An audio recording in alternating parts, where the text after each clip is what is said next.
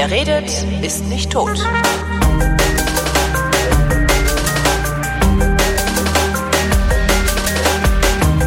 Hier ist der einzige deutschsprachige Laber-Podcast mit Anstand, Moral und Flohmarkt. Der Realitätsabgleich mit Tobi Bayer. Hallo Tobi. Und Holger Klein. Hallo Holgi. Ich habe ich hab ja letztes Mal doch von Odonien erzählt, oder was vor? Letztes Mal Ja, vom doch, Hörertreffen. letztes Mal. Und da habe ich voll was unterschlagen gehabt. Was denn? Und das wollte ich jetzt direkt mal nachholen. Ähm, es, es bringt ja, bringen ja immer alle irgendwie was zu essen mit und so. Und äh, einer hat einen Kartoffelsalat mitgebracht. Und das Peinliche ist mal wieder mein mieses Namensgedächtnis. Ist jedes Mal. Ich frage den jedes Jahr, wie heißt denn du nochmal? und dann hab ich schon wieder, das ist so scheiße. Also Der heißt Helge. Nee, der heißt nicht Helge. Ähm, jedenfalls gab's da, hat da einer einen Kartoffelsalat mitgebracht, wo alle vollkommen abgegangen sind drüber. Das wirklich, so, Alter, was ist das hier für Kartoffelsalat? Wer hat diesen Kartoffelsalat gemacht? Das war echt richtig klasse. Was dann dazu geführt hat, dass ich mir kurz habe erklären lassen, wie man diesen Kartoffelsalat zubereitet. Also im Prinzip ist mein, ähm, wie habt ihr das genannt, süßer Senfsalat? Kartoffelsalat mit Ein bayerischer Kartoffelsalat, also Kartoffelsalat mit Essigöl, Vinaigrette, wie die Profis sagen, angemacht. Den Speck habe ich weggelassen, dafür habe ich geröstete Kerne, Sonnenblumenkerne, ähm, Kürbiskerne und Sesamsaat mit reingetan. Und ähm, gewürzt habe ich es mit Currypulver. Golden Elephant, nicht die olle deutsche Variante. Also ein englischer Curry, ein gutes Curry. Pulver, nicht das. Ähm, und der kleine Kniff sind Berberitzen. Bekommt man in jedem arabischen Laden. Die, die ähm, Iraner tun das in Reis und ich habe das einfach. Das ist als- das Rote, ja? Also Genau, das, ja, okay. was so, so ein bisschen sauer schmeckt, Ja. wenn man es ab und zu im Mund hat. Nee, Berberitzen. Tja. So macht man den geilsten Kartoffelsalat aller Zeiten. Dosierung habe ich jetzt nicht nachgefragt, das war auch schon ein bisschen später. Berberitzen. Berberitzen habe ich, hab ich auch irgendwie nicht in meinem aktiven Wortschatz. Berberitzen. Nee. Ich habe das schon mal gehört. Was? Gehört Genau das? Mahonien. Das klingt so ein Ah. bisschen nach wie Odonien. Mahonien, Odonien. Äh, ja. Also Berberis, ah, ja doch, das, ja, Was? Googlest du gerade Berberitzen? natürlich, Du googelst während der Sendung? natürlich. In Gedenken an Tim Fittler. Tim, Mensch, wir haben uns auch lange nicht gesehen und jetzt ist er auch noch in die erste Liga abgewandert, ist auch gemein. Naja, da bleiben Ähm. die ja nicht lang. Doch, kann mir gut vorstellen. So Witze, so Witze darf ich im Radio ja nicht machen, weil wir sind ja Medienpartner. Und das, Oh. da reagieren die total allergisch drauf. Das, das hatte ich schon mal mit, äh, was Die offiziellen, aber ich meine die Fans doch bestimmt nicht. Die Fans, äh, Fans sind die schlimmsten. Echt? Ja, Fans sind die humorlosesten Menschen, die mir je untergekommen sind. Also die Union-Fans, die ich persönlich kenne, die sind. Nein, die sind alle total entspannt. super, aber äh, mach mal Witze über ihren Verein. Und zwar so breitenwirksame Witze. Ne?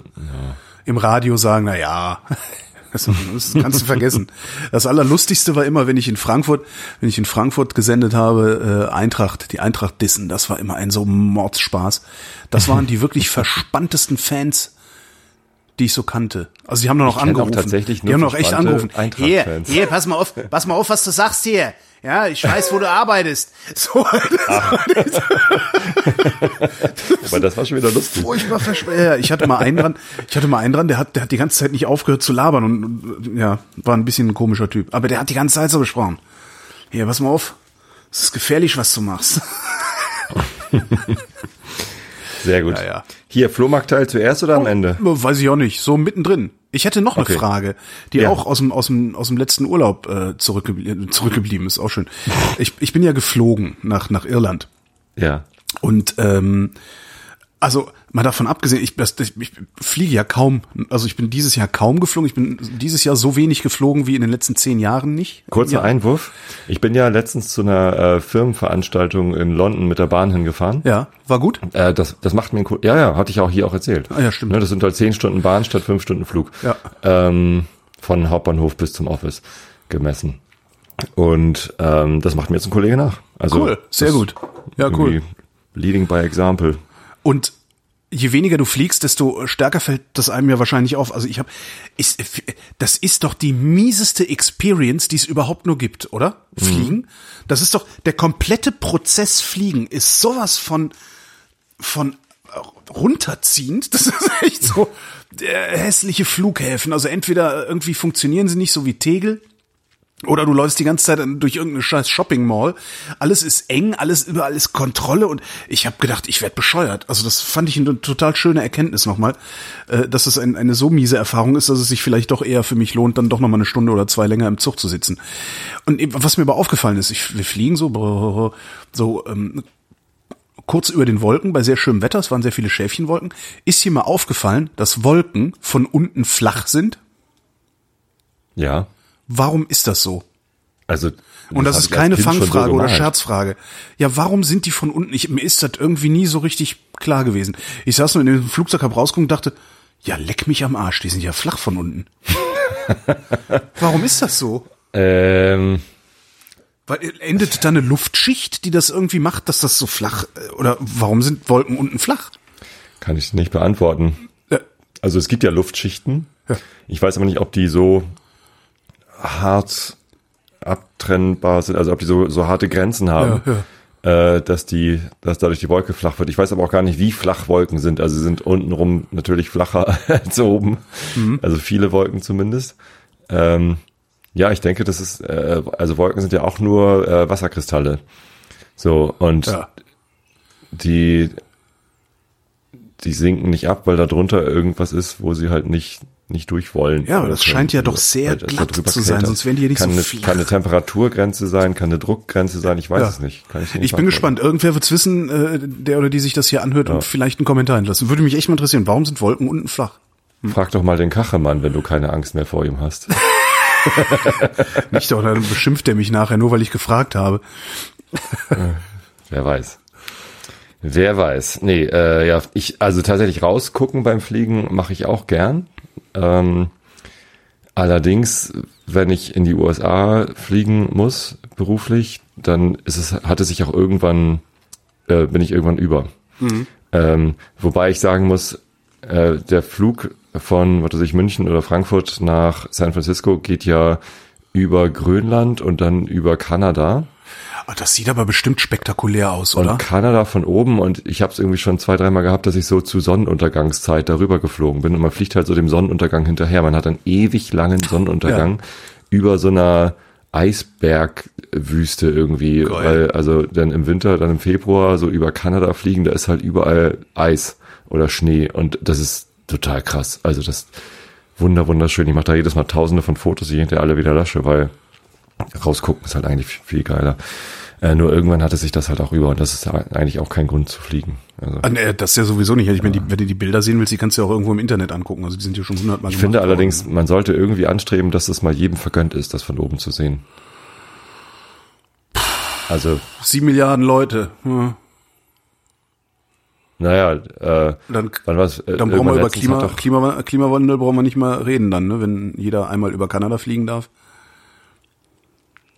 Nee, muss ja nicht über Kanada sein, kann ja irgendwo sein. Einfach mal irgendwie Luft, Luftbild sehen, so von, von oben. Das ist einfach, ich würde sogar eigentlich jedem Menschen gerne mal ermöglichen, einmal aus der Cupola der ISS auf die Erde zu gucken, Ja, weil das, ne, so, ist halt klimatechnisch noch schlechter. Es, es, weiß ich und, gar nicht. und auch was, recht was, eng da oben. dann. was, was passiert ja, denn eigentlich, wenn du so eine Rakete startest? Äh, erzeugt die- CO2-Bilanz von Raketenflügen sind.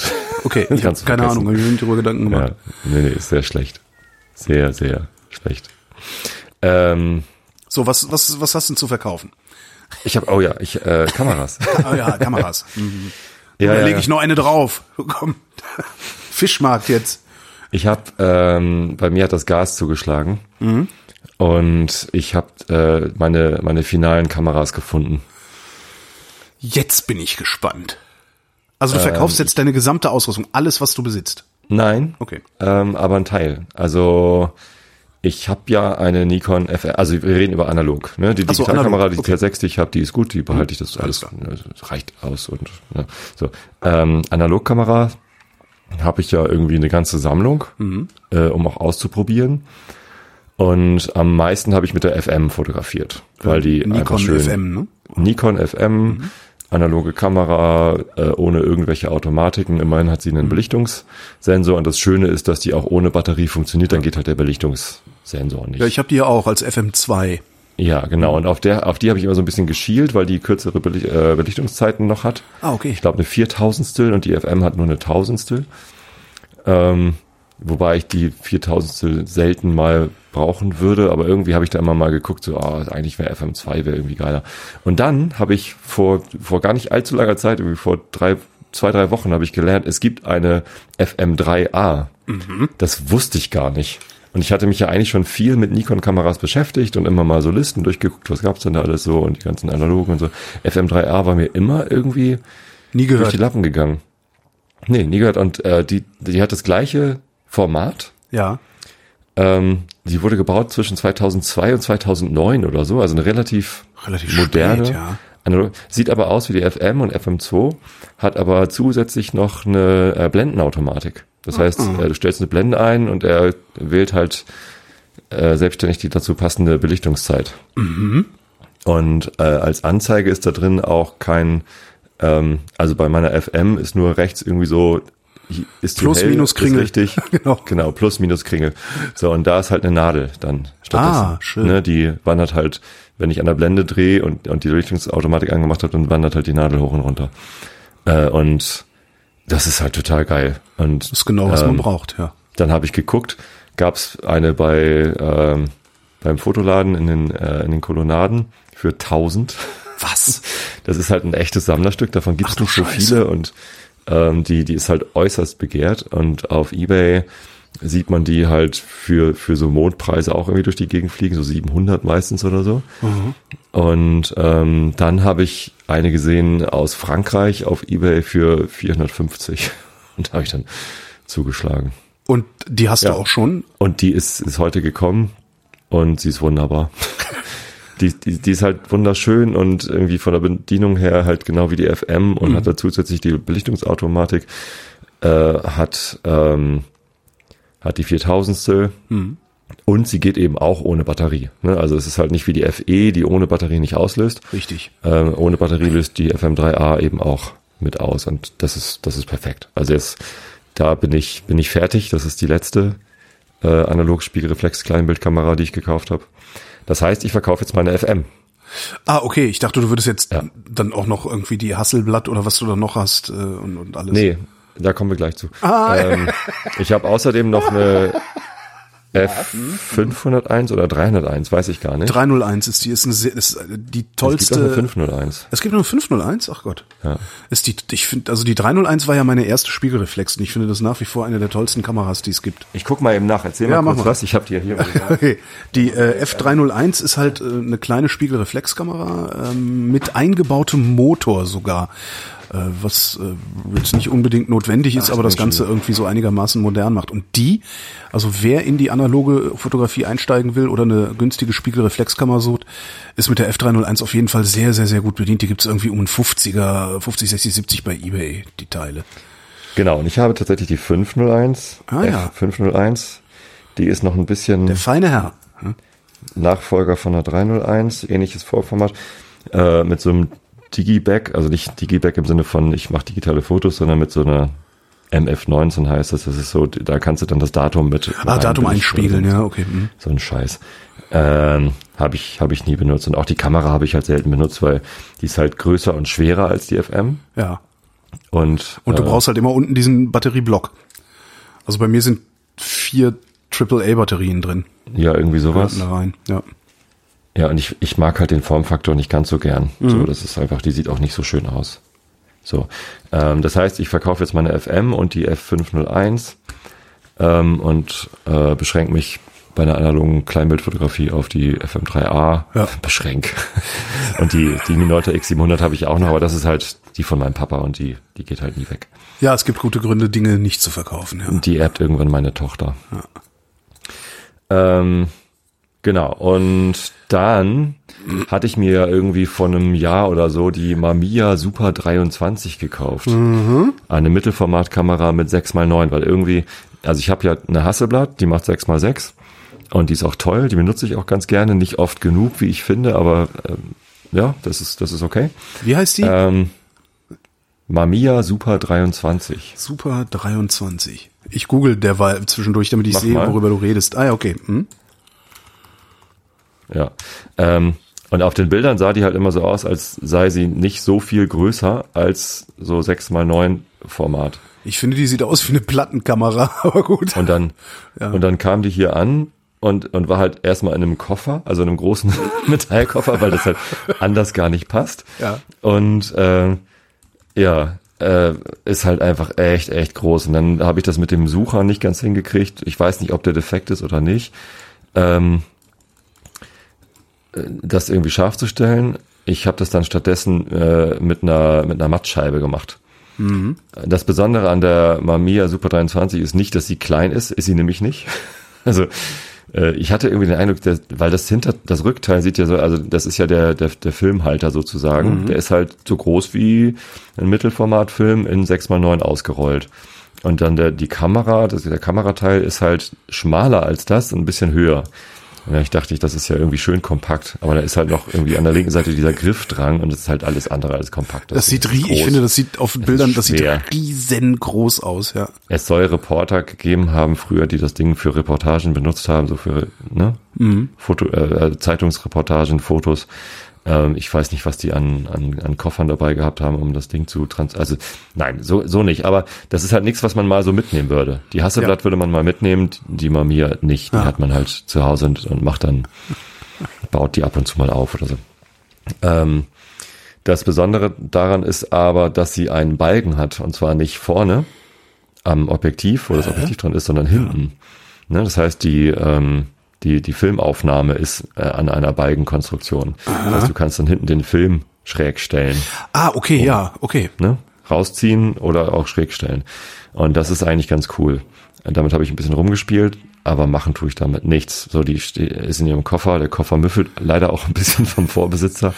Ich habe versucht, den zu entmüffeln, aber ist mir nicht ganz gelungen. Ähm, und ja, benutze ich nicht. Ähm, stattdessen habe ich immer so geschielt Richtung ähm, Texas Leica. Fuji oder Fujika GW 690 heißt die.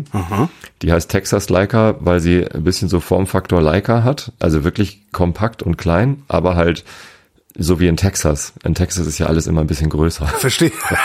okay. Die, die macht halt auch 6x9, aber es ist, glaube ich, tatsächlich die kompakteste Kamera, die 6x9 macht. Mit einer Festbrennweite, also äh, mit äh, auch einer fest, mit einem festen Objektiv, 90 Millimeter. Nochmal, wie hieß die? Ich äh, google Die heißt äh, Fuji GW, GW äh, 690, GW 690. genau. So, und die willst Und, du haben, ähm, oder hast du, äh, nee, Die, die habe ich jetzt auch. Ach so, die, Die gab's auch gerade bei eBay ähm, aus, aus Japan. Ich habe zum ersten Mal was aus Japan gekauft. Ähm, mir aus Japan schicken lassen, weil die halt auch, also die kostet hier in Deutschland, kriegst du sie halt manchmal unter 500, aber meistens auch deutlich drüber. Und die habe ich halt mir aus Japan schicken lassen für 300. Und interessanterweise hat das mit dem Zoll gut funktioniert. Das kam nämlich per UPS und da habe ich eine SMS bekommen von UPS. Äh. Hier bezahl mal die Zolleinfuhrgebühren und dann habe ich denen nochmal irgendwie 22 Euro per PayPal zugeworfen und dann haben sie es einfach geliefert. Also ich musste nicht zum Zollamt gehen. Ja, super. Ist gar nicht so schlimm, irgendwie Sachen aus, äh, aus Japan sich liefern zu lassen. Aber jetzt habe ich halt die GW 690 für, für irgendwie 300 oder so. Also echt guter Kurs. Und jetzt kann eben die Mamiya Super 23 auch weg. Die verkaufe ich. Jetzt hattest du noch eine Hasselblatt, glaube ich, ne? Genau, die behalte ich. Ah ja, okay.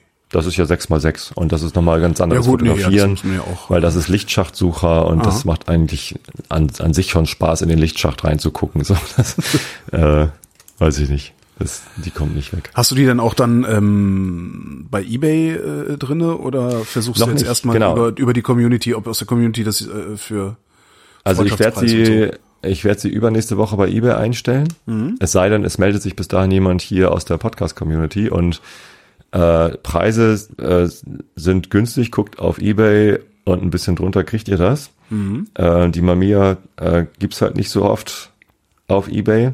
Äh, ich habe 250 bezahlt äh, und ich äh, würde sie dafür auch weggeben. Und wenn sie, also oder, oder auch ein bisschen drunter, ist mir egal. Ähm, je nachdem, was ihr habt. Und äh, wer jetzt äh, heute noch hier anruft, rufen Sie jetzt an. Nein, Ja, wer heute noch eine Mail jetzt, schickt oder also- einen Tweet schickt äh, und die Mamiya haben will, äh, kriegt noch einen 15 Euro Gutschein von Calumet dazu. von was? Weil den habe ich hier gerade noch liegen. Calumet. Da kann man Kenn so ich. Fotosachen kaufen. Achso, verstehe. Kennst du nicht? Nee. Calumet-Foto. Wirst du dafür bezahlt, dass du das hier... Äh, Nee, aber ich habe da was gekauft. Ich habe da letztens mit meinem mit meinem jüngst an, anhaltenden Gas einen, einen Haufen äh, Peak Design Sachen gekauft. oh Gott. Dann haben sie mir zu meiner Neuanmeldung dort einen 15 Euro Gutschein geschickt. Der ist aber nur haltbar bis 31.07. und ich brauche halt nichts mehr. Ein Haufen Peak Design Sachen. Es äh, klingt jetzt auch so, als hättest du, hast du irgendwie eine Bonuszahlung gekriegt oder sowas. Ja, mein Arbeitgeber ist da recht spender. Nee, äh, kriegen wir halt irgendwie, äh, wir haben ja so ein Aktiensparprogramm. ja, ja, ja. Und da alle halbe Jahre gibt's halt einen Haufen Geld. Von, Mhm. Also von, vom Sparen sozusagen. Naja, Vom, vom mühsam abgesparten manch, Gehalt. manchmal, manchmal, manchmal verliert man, manchmal gewinnen die anderen. So ist das. Genau. So ist das. Also, ähm, schreibt mich an, wenn ihr irgendwas davon haben wollt. FM, F501 und Super 23 sind im Angebot. Ich war jetzt ein paar Tage ähm, auf dem Land in der Sommerfrische. Äh, Haus der Schwiegereltern in, in Sachsen-Anhalt. Und äh, ich habe wieder, ich habe so immer wenn ich immer wenn ich so unterwegs bin, also ich, und ich sage echt immer wenn ich in Ostdeutschland unterwegs bin und das finde ich auffällig, habe ich das Gefühl, dass überall da, wo du ja, wo du eine Dienstleistung in Anspruch nimmst. Ich formuliere das jetzt mal so so so allgemeingültig irgendwie. Äh, Einzelhandel, Tankstelle, schieß mich tot, irgendwas. Überall da, wo du eine Dienstleistung in Anspruch nimmst, dass die Leute total unfreundlich sind und und dich überhaupt nicht willkommen heißen und gar nichts. Kennst du das? Ich habe das, ich erlebe das sonst. Ich bin ja sehr viel unterwegs in Deutschland ähm, und ich erlebe das immer nur in den sogenannten äh, östlichen Bundesländern, dass du irgendwie, wenn du in den Laden kommst, äh, schlecht behandelt wirst, dass man sich nicht um dich kümmert, dass äh, ja irgendwie so eine ja überhaupt keine Gastfreundlich Ga Gastfreundlichkeit, nee Gastfreund, nee wie nennt man das? Das schon. Ja, Das sie sind. Ich habe das Gefühl, als wären die Menschen im Osten weniger gastfreundlich und das selbst da. Also und das ist das, das ist dann noch der nächste Witz daran. Wenn du mit mit den mit den Leuten, die da wohnen, privat irgendwie zu tun hast, sind die super gastfreundlich. Ja, also sogar gastfreundlicher als so manche manche, die ich im Westen erlebt habe. Aber sobald das irgendwie in so eine in so eine Geschäftsbeziehung kommt, wo du eigentlich als Kunde äh, oder Gast erwarten würdest, dass du höflich und zuvorkommend behandelt wirst, weil der Kunde ist ja König, verkehrt sich das ins genaue Gegenteil. Das ist, finde ich, total faszinierend. Ich verstehe nicht, woher das kommt. Und das war nämlich jetzt auch schon wieder so. Und dann, dann habe ich auch noch so, so, so auch so eine komische Beobachtung gemacht. Wenn du, also Brandenburg, äh, Brandenburg, Mecklenburg-Vorpommern, Sachsen-Anhalt, das ist alles voller Seen. Ja, so Baggersee. Ne? Und da sind praktisch an jedem See ist so ein olles Strandbad irgendwie. Also es ist so eine Wiese oder ein Sand oder sonst irgendwie was. Da steht da eine Frittenbude und, und so, wie man es eigentlich kennt und wie man es gerne haben würde. Die Qualität der Speisen und Getränke, die dir da geboten wird, ist meistens unter aller Sau. Ja, Wo ich mir auch denke, Leute, warum, warum macht ihr es denn nicht? Also, ich, das sind so Regionen, das sind strukturschwache Regionen da teilweise, die leben im Zweifelsfall sehr gut von Tourismus oder könnten sehr gut von Tourismus leben, wenn sie denn ordentliche Fritten und ordentliches Bier verkaufen würden. Machen sie weil aber es nicht. billig sein muss. Ich weiß es nicht. Also Ich wir haben in Tosted nicht. gibt's ein Und das ist, so, Freibad. das ist so schade irgendwie, weil das ist Ja. so schön da und, und ja. Ich bin da nicht. Also Ja. in östlichen Bundesländern äh, an, an, an Strand, äh, äh, Badestränden war ich noch nicht. Ich bin irgendwie ab und zu an der Ostsee, aber echt selten. Ja. Und wenn dann auch privat. Da fällt mir Ähm. das im Übrigen genauso auf. Also selbst da, wo, selbst da, wo äh, ja eine große Erfahrung, eine langjährige Erfahrung mit Touristen ist und wo auch viele Touristen hinkommen, selbst da fällt mir das auf. Das ist immer irgendwie so ein bisschen. Wo ich am häufigsten bin, ist Grömitz. Ja. Äh, weil Freunde von uns, die nach Schweden ausgewandert sind, die haben da noch eine Ferienwohnung von ihren Eltern irgendwie geerbt. Hm. Äh, was natürlich ganz geil ist, eine Ferienwohnung in Grömitz zu haben. Und äh, da können wir halt von uns aus sind das anderthalb Stunden mit dem Auto. Und dann, wenn die da Urlaub machen, dann fahren wir da halt hin oder die kommen mal zu uns. So, deswegen bin ich öfter mal in Grömitz und äh, Grömitz ist halt ja, also sehr, sehr, sehr, sehr touristisch geworden in den, in den Ja. letzten 20, 30 Jahren. Und, ähm, und da passiert mir das öfter, dass ich äh, angeflaumt werde oder irgendwie unfreundlich behandelt werde. Und zwar äh, von allen, von, von Leuten in der Bäckerei, von äh, Leuten in, äh, also wir haben da mal zum Geburtstag geschenkt bekommen, ähm, also mein, mein, mein Kumpel Jan und ich, äh, dass äh, unsere Frauen haben uns das geschenkt, dass wir mit diesen, wie heißen die denn? Diese, diese Dinger, Was wo man sich denn? draufstellt und, und dann so fährt. Was? Mit so Rädern. Segway. Wo man sich draufsteht. Segway, genau, so eine Segway-Tour haben Okay. wir uns geschenkt. Nicht geführt, sondern einfach hier sind Segways Fahrt. Und der, Typ, der den er ausgeliehen hat, der hat uns noch erklärt, so ja, äh, da, da und da dürft ihr fahren, da und da dürft ihr nicht fahren. Äh, ist halt nicht ganz so einfach hier. So, und dann äh, wollten wir aber nochmal in den nächsten Ort rüberfahren. Also erstmal äh, haben wir dann gewusst, okay, oben auf dem Deich dürfen wir nicht fahren. Ähm, aber wir wollten halt mal gucken, ob wir irgendwie rüberkommen, fahren da so hoch und oben steht einer von der Stadtverwaltung und pumpt uns halt sofort an, irgendwie von wegen, soll ich euch gleich einen Strafzettel aufstellen oder was? Und, und also das war halt kein Polizist und irgendwie so, äh, wir gucken hier gerade hoch, so. Geht's noch? Also äh, die haben anscheinend sehr schlechte Erfahrungen mit Leuten, die Segway fahren. Äh, deswegen werden da erstmal Okay. alle angepumpt. Also Ja. per Default. Ja. Ne, und dann, okay, fahren wir irgendwie weiter und okay, bei denen ist halt irgendwie benutzungspflichtige Radwege äh, soll, sollten wir benutzen, aber da wo keine sind, sollten wir Straße fahren. Und dann wollen wir in den nächsten Ort fahren, äh, haben keinen benutzungspflichtigen Radweg gesehen und fahren halt auf der Straße. Kommt uns ein Linienbus entgegen Ja. und zieht nach links in unsere Spur rüber. Was? Ne? Also erstmal war ein Also Kilometer Maßregeln, Maßregeln durch Gefährden. Ja. vor uns. Ja, mit einem Linienbus. Also äh, ein Kilometer vor uns war ein Radfahrer auf der linken Seite unterwegs. Ne, weil die war, waren wohl auch irgendwie verwirrt oder so. Auf der linken Fahrbahn, also da, wo Radfahrer wirklich nicht fahren sollen. Ne? Und die sind schon gemaßregelt worden von dem Busfahrer, indem man nach rechts rüberzieht, damit die irgendwie in den Graben fallen müssen. Ähm, und dann sieht er uns und zieht halt links rüber, also äh, in, in die Gegenfahrbahn, um uns halt zu maß und uns zu gefährden. Wahnsinn. Und äh, da ist mir echt die Pumpe gegangen. Ja, so, so geht man da mit Touristen um. Und das, ist, das ist wirklich was, was mir, Westen, was ne? Das mir ja absolut, was mir absolut, ach tatsächlich, ach ja stimmt, Grömitz ist ja oben, ja, Schleswig-Holstein noch, ne? ja.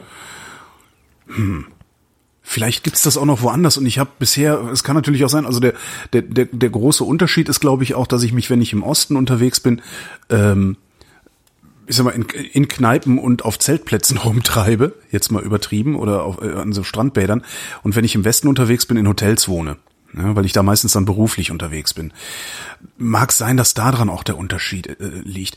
Aber auch im Einzelhandel merke ich das. Und ich würde doch erwarten, dass wenigstens, also die, die sollen mich, ich will ja nicht von denen geliebt werden. Doch, will ich, aber äh, kann ich ja nicht erwarten, kann ich nicht verlangen. Aber so eine wenigstens professionelle Gastfreundschaft.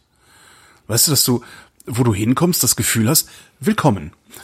Gibt's übrigens auch. Also auch in Gr- Grömitz an vielen Orten ist man da willkommen und, Ja. und, und wird auch gut behandelt, aber es gibt halt immer diese Ausreißer. Und ich glaube, das liegt einfach daran, dass äh, dort natürlich Leute reich werden durch den Tourismus, aber eben nicht alle. Und ich glaube, das ist im Osten genauso. Äh, einige Leute profitieren vom Tourismus, aber eben nicht alle. Und die meisten sind halt doch einfach Abgehängte. Also auch in Grömitz. Das ist jetzt nicht irgendwie Ostdeutsche sind Abgehängte, sondern äh, viele, die in der Tourismusbranche arbeiten, Sind äh, Abgehängte, kriegen halt brauchen wir gar nicht Mindestlohn, diskutieren, ja. so und äh, Kriegen Mindestlohn und so. sind im Winter arbeitslos. Ja. ja, und die wissen natürlich auch, äh, ich sollte vielleicht nett sein zu den Gästen, damit die wiederkommen und ich nicht auch noch diesen Job verliere. Äh, aber trotzdem sind sie halt Abgehängte. Und ähm, Aber ich meine das, das jetzt, halt nicht einfach. ich meine das jetzt nicht nur bezogen auf Tourismus, ne, sondern auch wenn du in einen ganz normalen Einzelhandel gehst. Da, da erlebe ich das genauso. Mag sein, dass ich irgendwie übersensibel bin oder sowas, ich weiß es nicht. Also darum, also ich hätte eigentlich gerne den Realitätsabgleich. Ähm, vielleicht gibt's ja eine hübsche Diskussion in den Kommentaren hier nach. Weil ich finde das schon sehr auffällig. Also, dass ich immer so eine, so ein, so ein, so ein ja, im Grunde ist es ein, so eine misstrauische, ja, so, so, so, ein misstrauisches, also so, so, so eine misstrauische Ungastlichkeit. So, nee, du bist hier nicht willkommen. Du störst Das ist gerade. total gemischt. Also wir haben, ist wir haben das sogar in Karkensdorf. Also ich wollte gerade noch von Freibad und in Tosted. Ja. ja. Unser Nachbarort Tosted hat ein Freibad. Da äh, haben sie gerade alles saniert, also da anderthalb Jahre oder so war das geschlossen. Ich weiß gar nicht wie lange, aber sehr lange. Und das ist halt alles neu und alles schick. Wow. So, und es gibt natürlich ein kleines Bütchen, wo man sich Fritten kaufen kann und neuerdings auch irgendwie ein Pizzastück und so. Mhm. Und äh, die Fritten sind unter aller Sau. und dann gibt es da noch so Süßigkeiten und Chips. Ja. Und das ist halt, ich weiß nicht, was das für Marken sind. Also es ist irgendwie so vom, vom ostasiatischen Großhandel importiert, also irgendwie so, Ja. so super billig Marken irgendwie. Also was, was ich mit der, mit der Pinzette nicht anfassen würde, weil wer weiß, was da drin ist. So, das sind irgendwie, weiß nicht. Also was, was kann die Schwierigkeit sein, da irgendwie irgendwas hinzustellen, was man kennt und was man womöglich mag? So. Dann kostet der Eintritt halt hinterher einen Euro mehr oder Nee, sowas. Der Eintritt, Ah, nee, der Eintritt also ist ja von muss, man muss das ja bezahlen. Also stimmt, ob ich jetzt irgendwie zwei Euro für eine Billigtüte Chips bezahlen muss Mhm. oder drei Euro für eine ordentliche Tüte Chips. Das ist dann ja letztendlich vielleicht auch irgendwann egal. Du und weil ich. Das ist eh dann viel Geld. Du und ich, wir können uns das leisten. Aber es gibt sehr, sehr viele Menschen, gerade die, würde ich jetzt mal unterstellen, gerade die, die dann um die Ecke ins Freibad gehen, die sich das vielleicht nicht leisten können. Können die sich die zwei Euro leisten und die drei Euro nicht? Eventuell. Ja, kann natürlich sein. Also es gibt genug Leute, die für die zählt ein Euro. Und davon gibt es, glaube ich, mehr als genug Leute. Also das, das ich, Ja, ich kann das schon Ahnung, irgendwie aber- verstehen, aber was man zum Beispiel machen könnte, ist, dann machst du halt eine Zweiklassengesellschaft am Laden und sagst hier, äh, äh, äh, wie heißen die in dieser Dose? Äh, Pringles, ja, hier Pringles, fünf Euro und alle anderen können sich dann für zwei Euro die Dinger eben, eben trotzdem noch kaufen. Also es ist so, das ist aber, vielleicht ist das auch so eine Freibadgesetzmäßigkeit. Also ich habe noch bisher noch kein Freibad erlebt, in dem das Essen und das Trinken irgendwie doch einmal in Brandenburg. Früher waren Das war so ein. Hipster, Also ich- das war so ein Hipster-Strandbad. zumindest. Da gab's so Bionade und diesen ganzen Krempel. Also, Fritz Cola. genau. äh, ach, keine Ahnung. Ich habe heute gerade Ich krieg eine, heute keine Antworten auf meine Fragen. Ich weiß, du, du hast mir nicht erklären können, warum die Wolken unten flach sind, warum ich das Gefühl habe, im Osten nicht willkommen zu sein. Vielleicht kennen die mich auch einfach alle schon. Ich kann dir das nicht erklären, weil ich so selten im Osten bin und ich weiß, ob ich mich da willkommen fühle oder nicht. Ich kann, ich kann dir nur spiegeln, dass in meiner Realität ich mich auch häufig nicht willkommen fühle, äh, das aber dann im Westen stattfindet. Und das hängt dann nicht von der Region ab, sondern von den Personen, die ich treffe. Okay. So, vielleicht sind prozentual mehr unfreundliche Leute da, wo du Urlaub machst, als da, wo ich Urlaub mache. Aber ich habe das sogar hier in Karkensdorf oder hier in der Umgebung, wenn ich, hier weiß ich ganz genau, es gibt Läden, wenn ich da reingehe, werde ich irgendwie angemault. Deswegen gehe ich dann halt da nicht mehr rein. Ja. Und ich habe andere Läden, wenn ich da reingehe, werde ich freundlich bedient. Und ähm, da gehe ich dann halt gerne hin. Was ja auch sehr irritierend ist, ist, also Berlin ist nach wie vor eine total pumpige, alberne Stadt, was das angeht. Ich habe gerade dein Gespräch mit äh, äh, da aus London vom vom Hausboot Annette Dittert. mit Annette Dittert gehört. Das finde ich auch sehr Ja, lustig. du wirst halt, also es ist halt, das ist schon so, also was sie sagt, ne, du, diese Pampigkeit hier in Berlin, wo sie sich alle so viel drauf einbilden, die braucht halt kein Mensch. Ne? Das, das, davon wird die Welt nicht besser, noch nicht mal ansatzweise. Das kann man halt auch lassen. Was mir auffällt, ist in den letzten Jahren auch hier in Berlin, dass im Einzelhandel der Umgangston freundlicher wird. Also weißt du, du hast so teilweise, teilweise gehst du irgendwie, willst dir ein paar Brötchen holen und da steht, steht jemand, der begrüßt dich so herzlich, als wärst du in Köln in eine Bäckerei gegangen. Das ist faszinierend. Vielleicht ändert sich hier ja doch noch was in dieser Stadt. Das ändert sich doch ständig was. Nee, eigentlich Nur nicht, nur nicht das, was du möchtest. genau. Ähm, ich war im Urlaub. Wo war er denn? Ich war, ähm, letztes Mal habe ich ja von Amsterdam erzählt. Ja. Und dann war ich eine Woche äh, bei der Arbeit und jetzt war ich noch eine Woche Urlaub und habe äh, mit der ganzen Familie äh, ein paar Nächte in Prag, also drei Nächte in Prag verbracht und dann sind wir weitergefahren nach Wien und habe da noch vier Nächte verbracht und sind dann mit dem Nachtzug zurückgefahren. Also reine Zug, Zugstädtereise haben wir gemacht. Und ging? Also. Prag von Hamburg sind Prag von Hamburg sind fünfeinhalb Stunden, schätze ich mal. Ne? Die Zugfahrt äh, nach, nach Prag war easy. Wir haben einen Zwischenstopp in Berlin gehabt. Ähm, es gibt auch einen durchgehenden Zug von Hamburg nach Prag, aber wir aus irgendeinem Grund hatten wir die Verbindung mit dem, mit dem ECE nach ähm, Berlin und dann mit dem Eurocity weiter nach Prag. Das war überhaupt kein Problem. Äh, da hattest du uns ja sogar noch den Tipp gegeben, sucht euch Plätze auf der linken Seite. In Fahrtrichtung links In- sitzen, in damit man das links. Elbtal sehen kann, genau. Man fährt halt sehr, sehr lange. Also Ja. alles hinter Dresden ist halt durch das Elbtal. Es Ja. ist wirklich wunderschön. Wir saßen links. Super, super, super, super. War ganz, ganz toll. Und die Leute, die rechts saßen, die, die beugten sich immer so über unseren Tisch wollten da rausgucken. War ein bisschen gemein, weil bei uns saßen halt die Mädels, die eh nur auf Displays geguckt haben. Ähm, nein, das war jetzt gemein. Aber, naja, sind halt äh, ja. Jugendliche, nicht? Was Ja, will man erwarten? War, war wunderbar und überhaupt kein Problem. Und ähm, die Zugfahrt von Prag nach Wien ist auch vergleichsweise kurz, irgendwie dreieinhalb Stunden, vier Stunden oder so. Und super angenehm. Da sind wir mit einem Railjet gefahren von der österreichischen Bahn. Okay. Ähm, erster Klasse, Aha. Prag-Wien, kostet 24 Euro. Was? Und Kinder sind frei. 24 Euro für zwei Personen? Für, oder für, Nein, pro Person. Also äh, Mareile ist ja 15, die musste auch schon zahlen. Okay. Aber Lovis war frei. Äh, und Steff und ich haben, also, und Mareile haben halt 24 Euro gezahlt. Je, jeder, jeweils. Geil. Und das ist erster Klasse gewesen. Äh, Sind das, ist das, ist das, weil die, weil, weil der Reisestart in der, in, in, in der Tschechei, in Tschechien war und da ja die Einkommen etwas niedriger sind und es darum billiger ist oder sowas?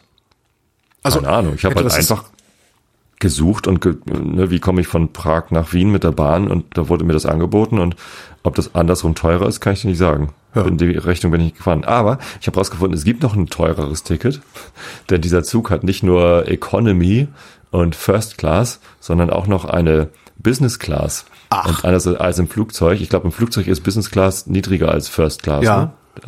So, im, im Zug ist die Business Class noch komfortabler als die First Class. Und ich bin halt nur First Class gefahren. Assi. Und dann habe ich, ich Assi bin, genau, Proletenklasse Echt, First ey. Class. So. Und ähm, dann habe ich halt mal geluschert, wie sieht denn da die Business Class wohl aus? Ähm, und das waren halt dann so wirklich wie in der, wie im Flieger so mit Liegesesseln und Geil. richtig viel Platz. Was hätte es gekostet? Das ist doch die Ich Frage. habe keine Ah, Ahnung, Mann. aber das müssen wir unbedingt mal raussuchen. Aber wirklich, also wenn erste Klasse so günstig ist, ist äh, Business bestimmt ein bisschen teurer, aber das sah sehr, sehr luxuriös aus. Und dann super nette Bedienung, äh, Österreicher, die uns da bedient haben. Es gab irgendwie einen, einen Märzen für ein- 1,50 Euro, halber Liter Bier und, und also total nett. Ja klar, ich meine, wenn du, weißt du, wenn die Asos schon erster Klasse fahren müssen, Ja. dann kann das Bier ja auch nicht so teuer sein. Die haben ja alle nichts. Wunderbar. Super. Arme Leute, Klasse. Super. Aber das Nee, fände ich, echt- ich finde das prinzipiell finde ich das total cool, wenn du sagst, so, wir machen einen Dreiklassenzug.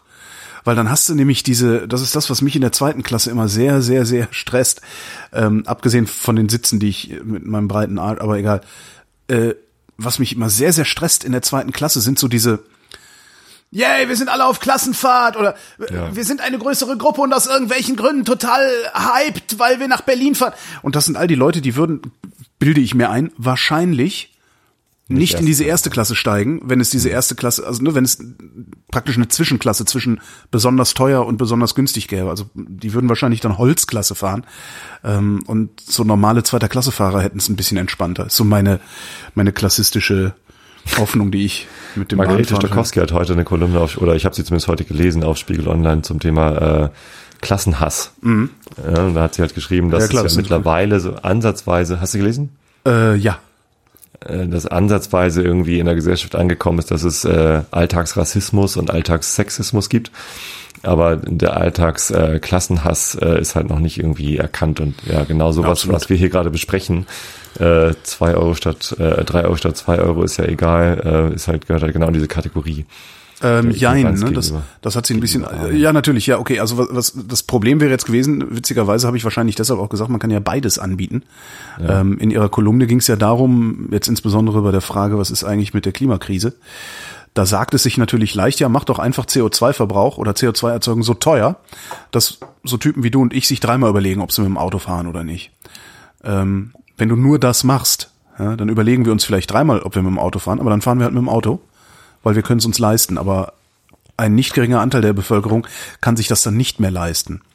Und das ist das Problem. Und das äh, passiert sehr oft, wenn man das so diskutiert. Vor allen Dingen, wenn man das untereinander, also unter seinesgleichen diskutiert, solche Sachen.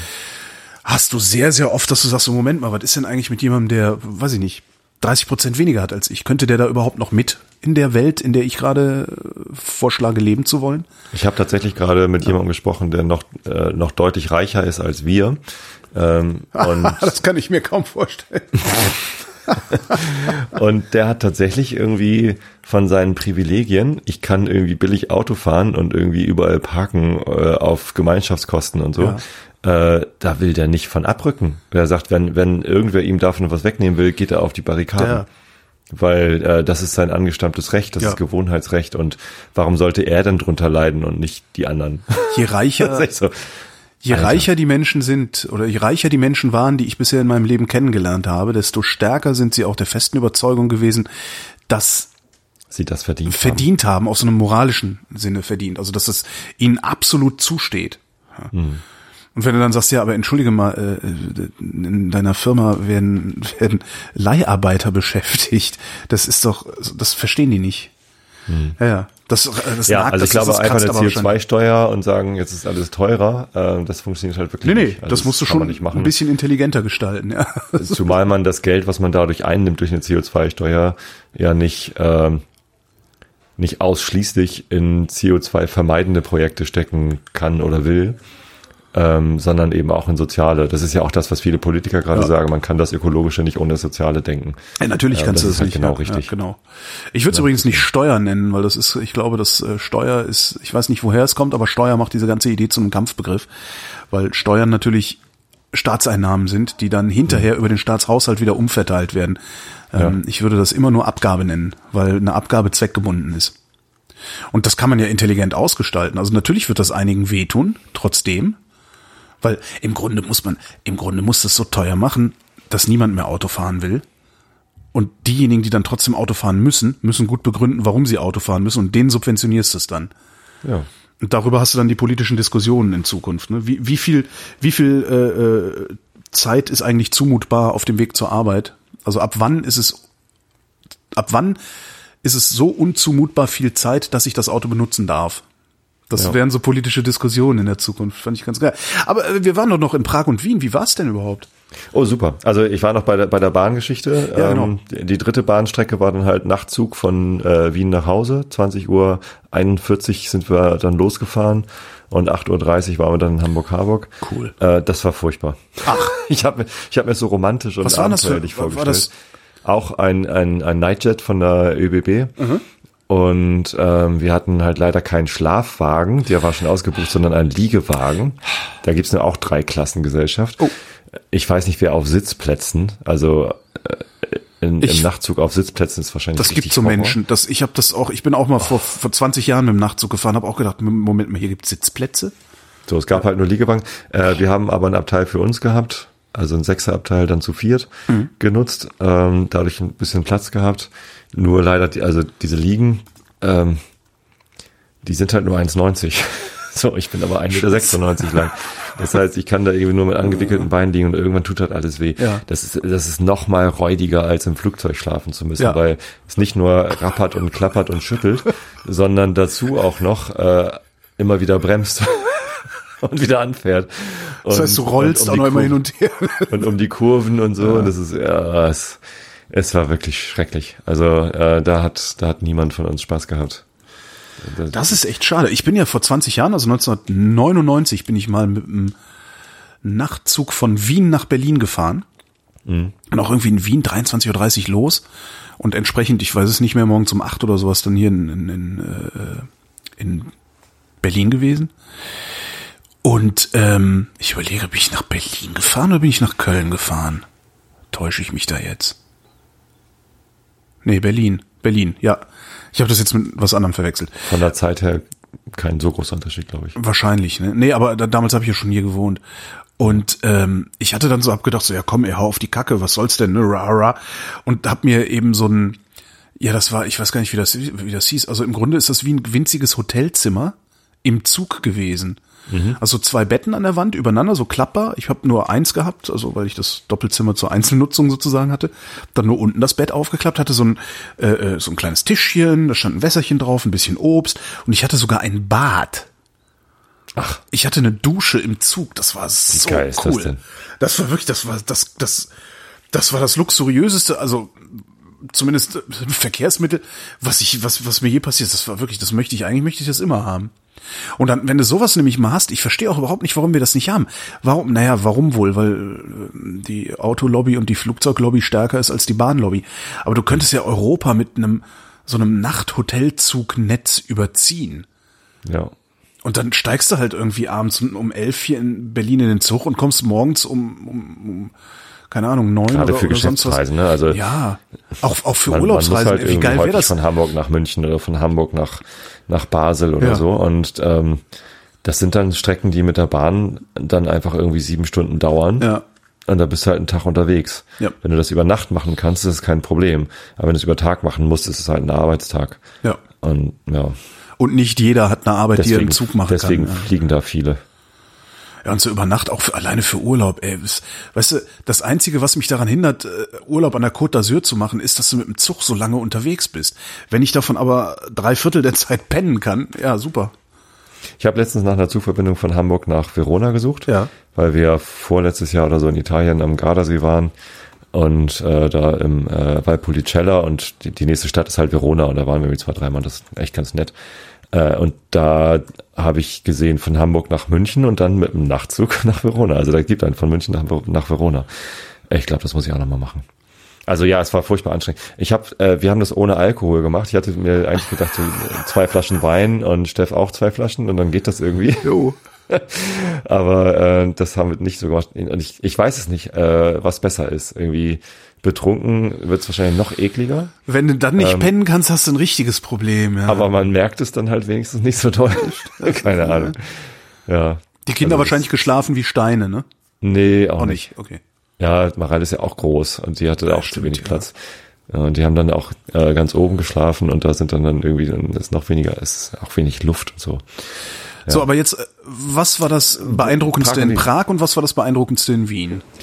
Also, das Problem an Prag war, dass wir am Freitagabend angekommen sind und am Montag abgereist sind. Das heißt, wir waren das Wochenende da. Ja. Es war backe heiß, irgendwie 35 Grad, Oh. in so einer Stadt, wo es halt kaum Grün gibt.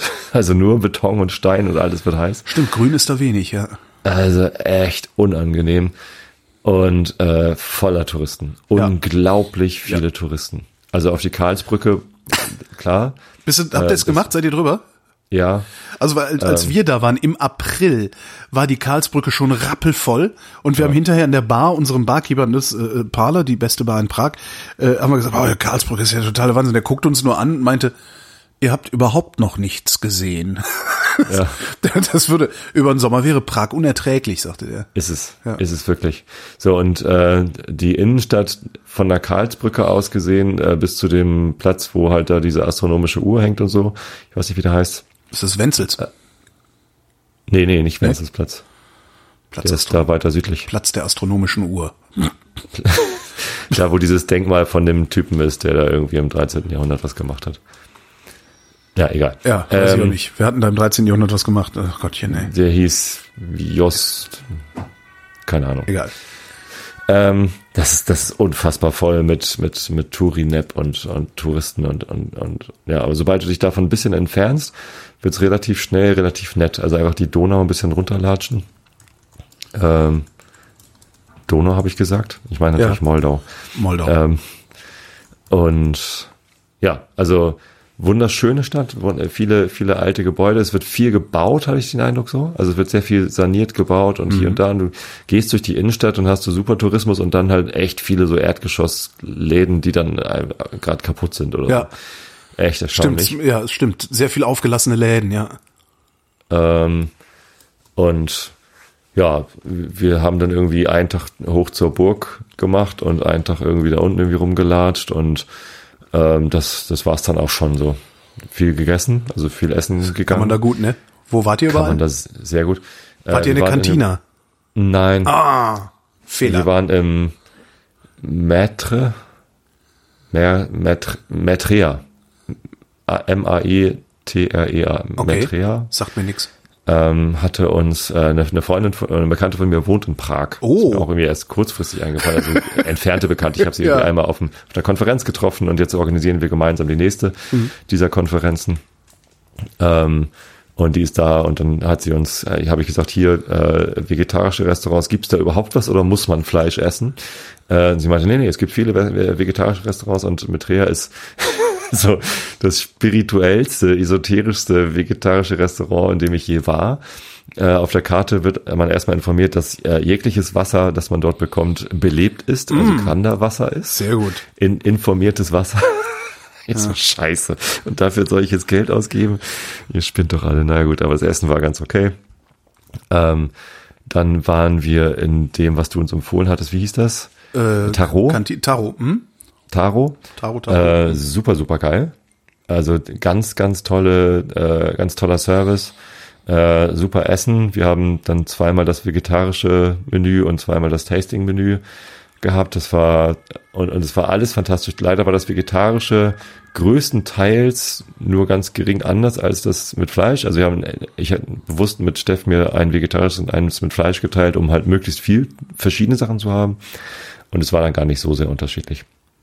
Aber ähm, also wirklich allererste Sahne und die Weinbegleitung äh, war zumindest okay. Ähm, war jetzt nicht überragend gut, aber war okay. Echt nicht? Also das, das war zum Beispiel ähm, was, was mich sehr, sehr verblüfft hat. Also dass die, die Weinbegleitung durchgehend perfektes Pairing war Nee. im Laden.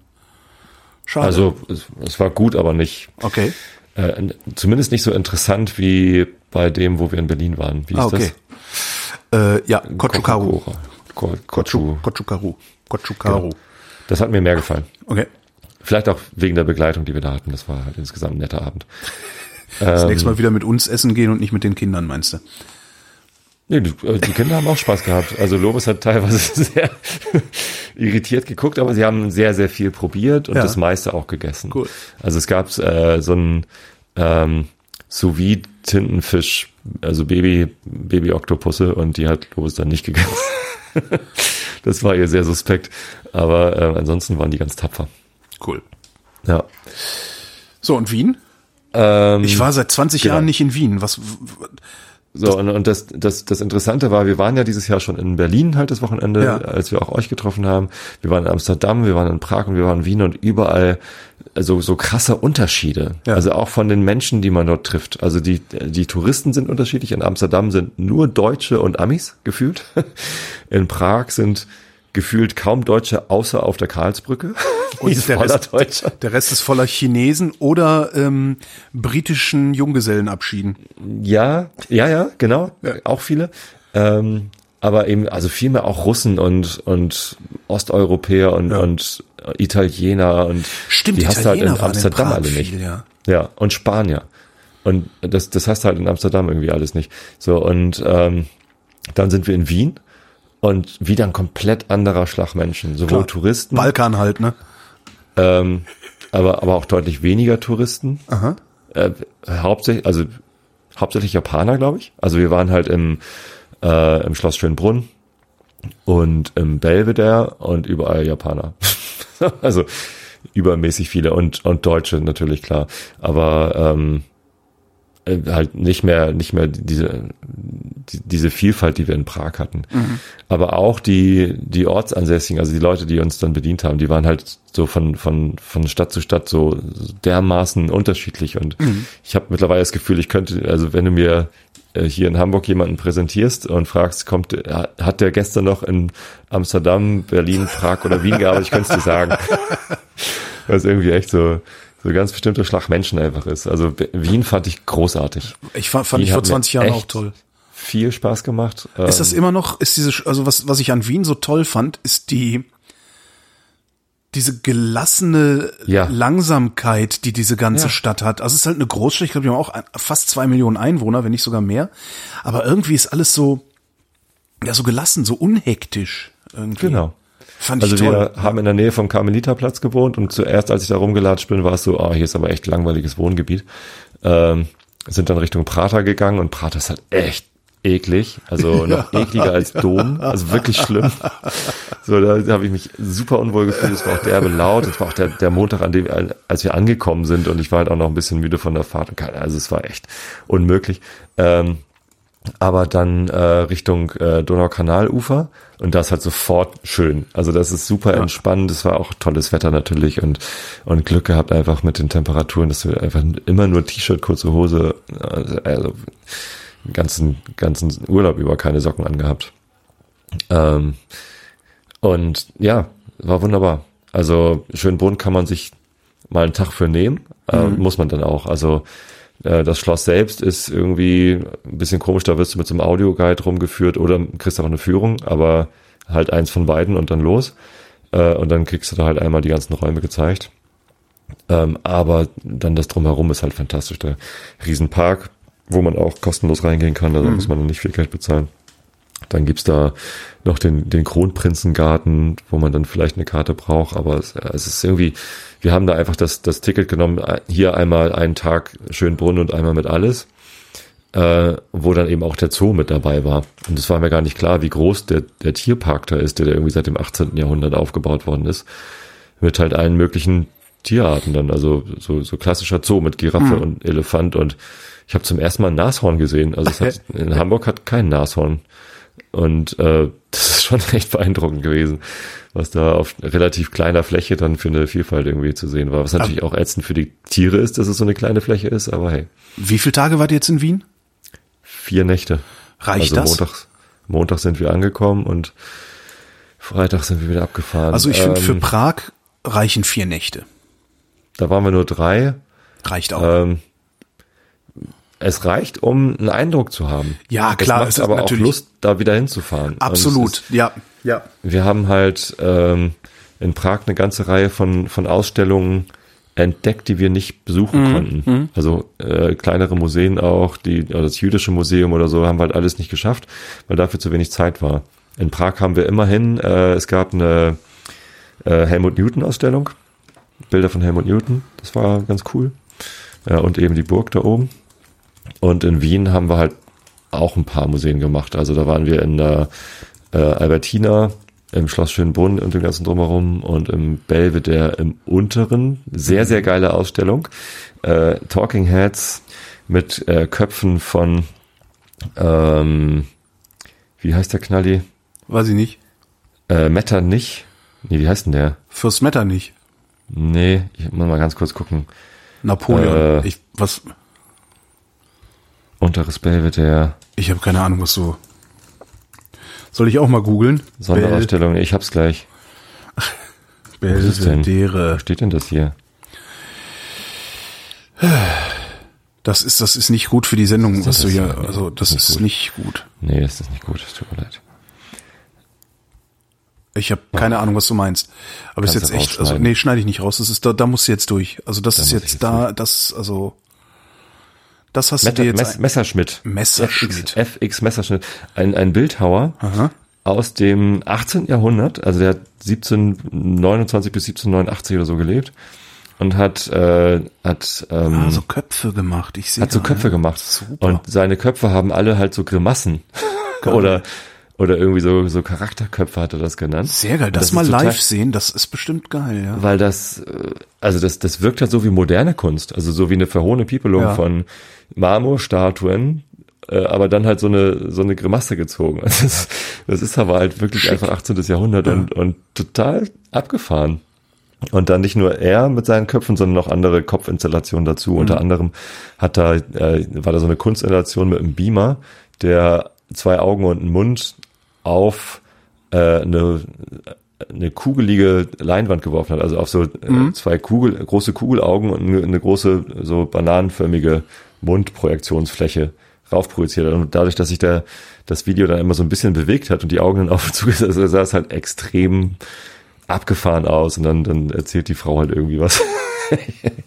sehr, sehr lustig. Also ganz tolle Ausstellung. Hat gefallen.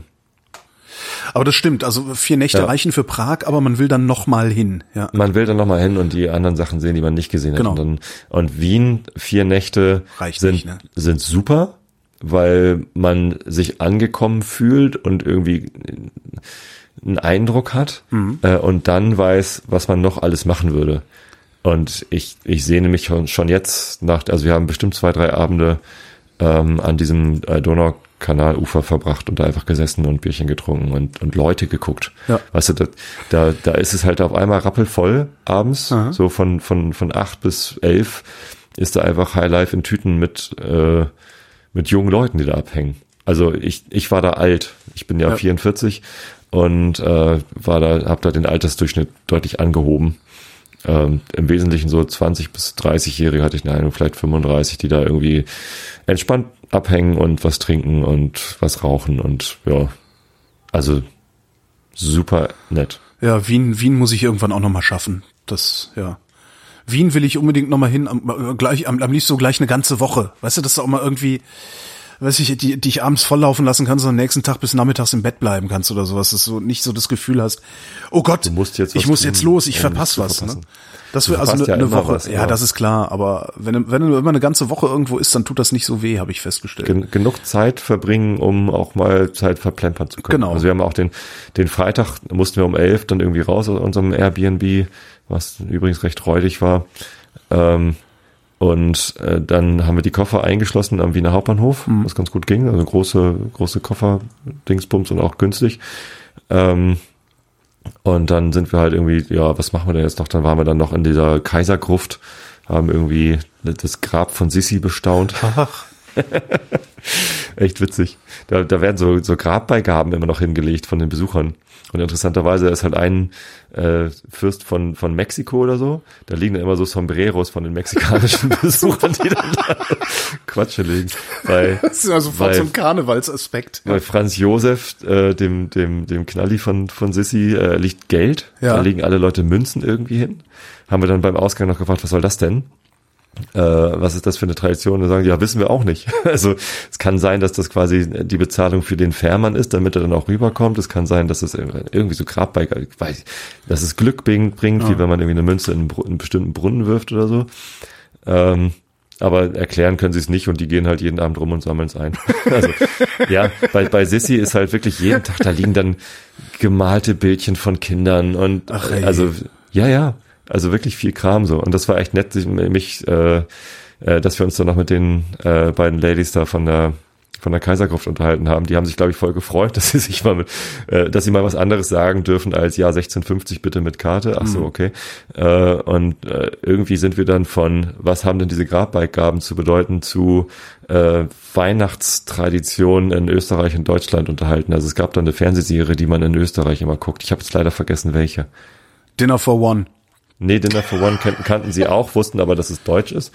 Und ähm, sie haben halt für Weihnachten haben sie irgendwie eine ganz bestimmte Sendung, die sie sich angucken, wo sie sagten, das geht auch nur sturzbetrunken, ansonsten hält man das nicht aus. Okay. Müsst ihr mal in den Kommentaren Ja, genau. schreiben. Schreibt- schreibt mal in die Alle Kommentare. Österreicher wissen das Genau, jetzt. wir sind doof, schreibt's mal auf. Genau. Warst du schon mal in Paris? Das wäre nämlich die andere Stadt, in der ich gerne mal irgendwie mindestens eine Woche verbringen würde. Nee, war ich nicht. Aber wir haben da ein Büro und Oh. da gibt's öfter mal Workshops und ich, ich, ich warte immer ab, dass der Workshop, den ich noch brauche, dann da mal stattfindet. Such dir noch Personal. Ich, ja, immer mal wieder. ja, genau, ich kann ja auch so viel, was ihr braucht. Ne? Nee. Ja, doch, nicht. also doch so, naja, so äh, UX testen, das kann ich. Wir haben auch ein Office in Berlin, du müsstest nicht mal umziehen.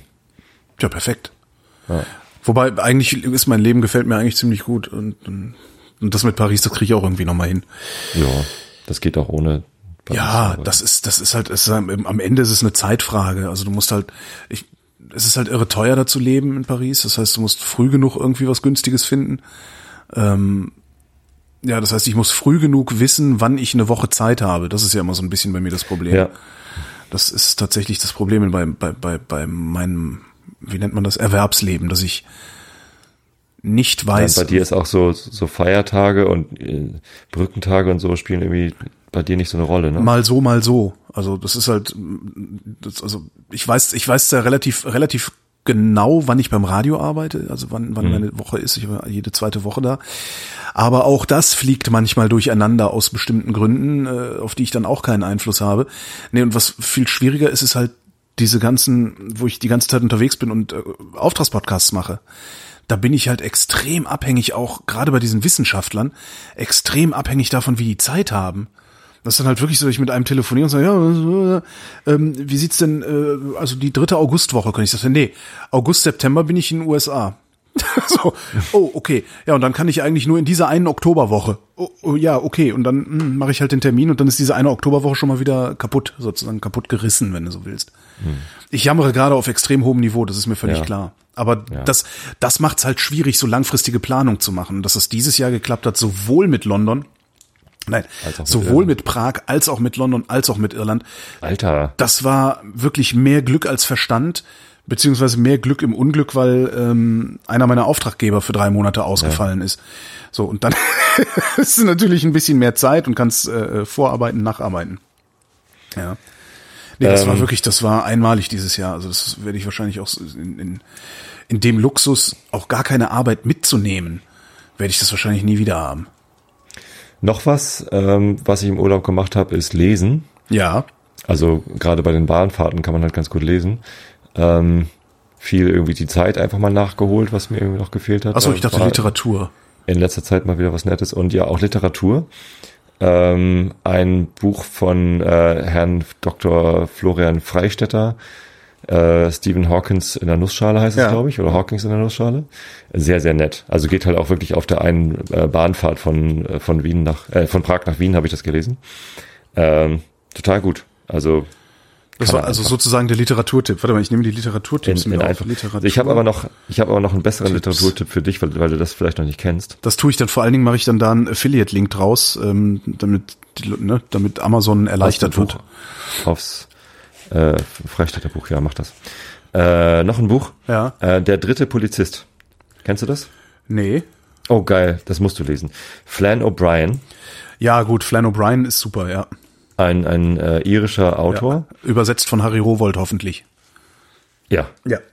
Und ähm, hatte mir eine, eine Bekannte, also die, die kleine Schwester von, von meinem guten Freund Christian, die hat mir das schon vor Jahren empfohlen, weil sie das da so drauf steht, weil sie auch Irland-Fan ist und ja, keine Ahnung, ich, ich wusste halt nie, worum es geht. Also was das für ein Buch ist, hat sie mir nie verraten, außer Ja. liest das einfach. So, und äh, das ist halt echt abgefahren. Das ist so Okay. richtig skurrile, merkwürdige Sachen. Und ich wusste halt überhaupt nicht, was auf mich zukommt. Ne, ich mag jetzt auch gar nicht zu viel erzählen. Nee, dann lass Äh, das. Das muss ja also inhaltlich. Aber es geht sehr viel um Fahrräder. ja. Es gibt äh, eine Stelle, die, die merkwürdig antisemitisch anmutet. Und da habe ich mich dann gefragt, geschrieben hat er das äh, in den 20ern, ähm, wie wohl Irland in den 20ern mit Antisemitismus umgegangen ist, habe ich mich daraufhin gefragt. Aber es war wirklich nur so eine ganz kurze Szene, wo ich dachte so, äh, was, was, äh, was geht jetzt? Aber dann war es auch irgendwie wieder vorbei und ich habe dann halt einfach mal weitergelesen. Ich war kurz davor, das Buch wegzulesen, weil ich sowas immer nicht, weiß ich nicht. Kannst du das nicht während des Lesens das dann auch historisch kontextualisieren? Ich habe dafür halt ein bisschen gebraucht. So. Okay. Und dann, äh, dann ging's und dann habe ich halt weitergelesen, ja, Heidenspaß mit dem Buch gehabt. Super. Und ich bin nicht Antisemit geworden dadurch. Das klingt gut. Das, das klingt, also das klingt so, als würde ich das auch lesen. Weil dann mache ich jetzt auch noch zwei Literaturtipps, denn ich habe diesen Sommer auch zwei Sachen gelesen. Das eine ist, äh, was irgendwie alle gut finden, äh, Grime von Sibylle Berg. Das ist eins, eins, einer, wenn nicht der beste Roman, den ich je in meinem Leben gelesen habe. Okay. Unfassbares Buch. Spielt in Was macht es gut? Also Äh, es die? Sprache, also Sibylle Bergs Sprache ist einmalig. Also sowas habe ich, äh, nee, sowas habe ich bisher noch nicht erlebt. Also die, die hat eine unglaublich präzise, also die, so blöd das jetzt klingt, weil eigentlich sind das Gegensätze, aber die macht extrem präzise Metaphern. Ähm, die, die schafft es in, in, in zwei Sätzen eine Welt zu entwerfen, die ein Gefühl in dir auslöst, als würdest du in dieser Welt stehen. Ähm, und dann hat die noch so einen Umgang mit Sprache, das ist, ich kann das gar nicht so gut beschreiben. Also die Also die schreibt- Grime, be- geschrieben GRM. GRM, genau. Die schreibt einen Satz, Untertitel Brainfuck. genau, Grime Brainfuck. Die schreibt halt irgendeinen Satz, ich habe natürlich keinen parat jetzt, beendet den, also Punkt, dann kommt ein Substantiv, das auch noch sehr gut zu diesem Satz passt, also das auch das Ende des Satzes sein könnte, aber gleichzeitig auch der Anfang des nächsten Satzes sein könnte. Und dadurch bekommt das Buch, ja, du hast Hauptsatz, Substantiv, Hauptsatz. Und das Substantiv kann diese beiden Sätze verbinden, muss es aber nicht. Macht es aber manchmal. Und dadurch äh, kommst du in so ein, ein, ein Rhythmus, dass du das Gefühl hast, die Frau würde Sätze in deinen Kopf stanzen. Also es ist, äh, ich kann das nur sehr schwer beschreiben, aber das, das hat mich sowas von geflasht, dieses Buch. Und die Geschichte, die da erzählt wird, ist halt auch totale Wahnsinn. Spielt halt ähm, in einer nicht zu fernen Zukunft, in einer total durchneoliberalisierten Gesellschaft in Großbritannien. Also Großbritannien ist total durchneoliberalisiert und da spielt das. Und jedes Mal, wenn du denkst, boah, ey, ein Glück ist das noch nicht so weit, und dann ein bisschen nachdenkst, denkst du, Ist das ein bisschen wie Quality Land? Das kenne ich nicht. Also du bist Oh, Marc-Uwe aber Kling, Quality Land, ja, aber das ist ja ne, also das ist ja satirisch. Also Marc-Uwe Kling schreibt ja satirisch. Das ist nicht Ja, was das ist nicht was Sibylle Berg da macht. Ja, mag ein Unterschied sein, aber die Welt klingt ähnlich. Okay. Und jedes Mal, wenn du denkst so, boah, ein Glück ist es noch nicht so weit und dann ein bisschen tiefer nachdenkst, fällt dir auf, scheiße, ich kenne genau eine Ecke, da ist es schon so. Und das ist richtig, also es ist, es hat was extrem dystopisches, dieses Buch, obwohl es keine Dystopie ist. Genau das passiert bei Quality Land, aber das ist natürlich eine Dystopie. Okay. Also ich hatte, ich, so wie ich Marc-Uwe Kling kenne, würde ich jetzt denken, dass das ein extrem übertriebenes äh, Buch ist, eine extrem übertriebene Welt, die er da ze- zeichnet oder überzeichnet. Aber Es wie ist, gesagt, es ich habe ist natürlich überzeichnet. Und, das ist es kommt bei natürlich auch wieder das Berg halt Känguru nicht. vor, aber Ja. ähm, ähm, das ist halt nicht, nicht so doll überzeichnet. Und vieles von dem, was überzeichnet klingt, ist halt schon Realität. Ja. Ja, ist bei Sibylle Berg auch so und äh, es lässt dich auch nicht mit einem nicht mit einem sonderlich guten Gefühl zurück, obwohl es ein gutes Ende hat. Und das andere, was ich gelesen habe, ist ein Sachbuch äh, von Bill Bryson. Kann man ja blind lesen, Bill Bryson. Das ist der Typ, der so eine kurze Geschichte von fast allem geschrieben hat, und eine Oh ja. kurze Geschichte der Menschheit Ja, ja. und wie es alles heißt. Großartig. Nee, kurze Geschichte der Menschheit war genau jemand anders. Kurze Geschichte von fast allem. Ja. Äh, der hat ein Buch geschrieben, das heißt Sommer 1927. Mhm. Das ähm, ist aus irgendeinem Grund, zumindest zieht er das so auf, kulminiert im Sommer 1927 in den USA so einiges. Und zwar ähm, Lindberghs Atlantikflug, äh, Babe Ruth äh, schlägt die meisten Home Runs in der Geschichte des Baseballs und ja, all- aller möglicher anderer Scheiß auch noch. Äh, Al Capone. und was der so macht, genau, Al Capone ist, glaube ich, tatsächlich auch noch dabei. Äh, Und was er macht, ist, er nimmt halt so Einzelereignisse aus diesem Jahr 1927, Babe Ruth, ne, das und das Spiel gegen die Dodgers oder irgendwie sowas, und spinnt daraus, also wenn du, hast du schon mal Bryson gelesen? Äh, kurze Geschichte von fast allem. Der ich. hat ja so einen so einen Plauderton und kommt so vom Hölzchen auf Stöckchen. Ja, ja, und das macht er da auch. Der erzählt so, ja, und dann, äh, das war ein sehr heißer Sonntag und Babe Ruth machte, keine Ahnung, ich weiß nicht, wie da die Zählungen sind, die meisten Home Runs in der Geschichte des US-Baseballs und sollte abends noch essen gehen. Dort traf er auf die und die Frau, die dann später mit dem und dem und dem, ähm, der dann seltsamerweise äh, der Sekretär des Präsidenten wurde, kurz nachdem er sich erschossen und erzählt halt immer so weiter und erzählt, erzählt, erzählt, erzählt. Und du hast am Ende hast du so einen total abgefahrenen Ritt durch das Jahr 1927 und die Bedingungen davor, die dazu geführt haben, dass es ist, wie es ist, zum Beispiel, dass Lindbergh den Atlantikflug gemacht hat, ähm, Und was, was, daraus alles entstanden und ist. was daraus alles entsteht, ist wundervolles Buch, wirklich, das ist ein, ein Heidenspaß, das zu lesen. Und was ich nicht wusste, die USA waren luftfahrttechnisch totales Entwicklungsland damals. Also die Europäer waren den um Jahre voraus. Echt Deutlich weiter. Also deswegen waren die, waren die Deutschen in der Vorkriegszeit ja auch so nah dran, irgendwie die Raketen zu bauen. Werner Hm. von Braun und so. Und äh, erst dann im, im oder nach dem Krieg haben die Amis da halt überholt. Ja. Durch Werner von Braun. Unter Ja. anderem. Und damit wären wir auch schon wieder am Ende dieser Sendung. Jetzt haben wir wieder nicht über die Stechuhr gesprochen. Ach, verdammt. Schreib dir das auf für nächstes Mal. Hab ich. Okay. Hier ist das Wetter. Nachts verbreitet Schauer und Gewitter bei Tiefstwerten von 18 bis 11 Grad. Am Tag Wechsel von Sonne und Wolken. Gebietsweise Schauer und Gewitter, vor allem im Norden und Osten. Im Westen und Süden meist sonnig bei Temperaturen von 22 bis 28 Grad. Und die weiteren Aussichten hier mit Tobias Bayer. Am Donnerstag im Norden wolkig, sonst wechselnd bewölkt, teils auch längere sonnige Abschnitte 22 bis 28 Grad. Das war der Realitätsabgleich. Wir danken für die Aufmerksamkeit. Jo, Dankeschön.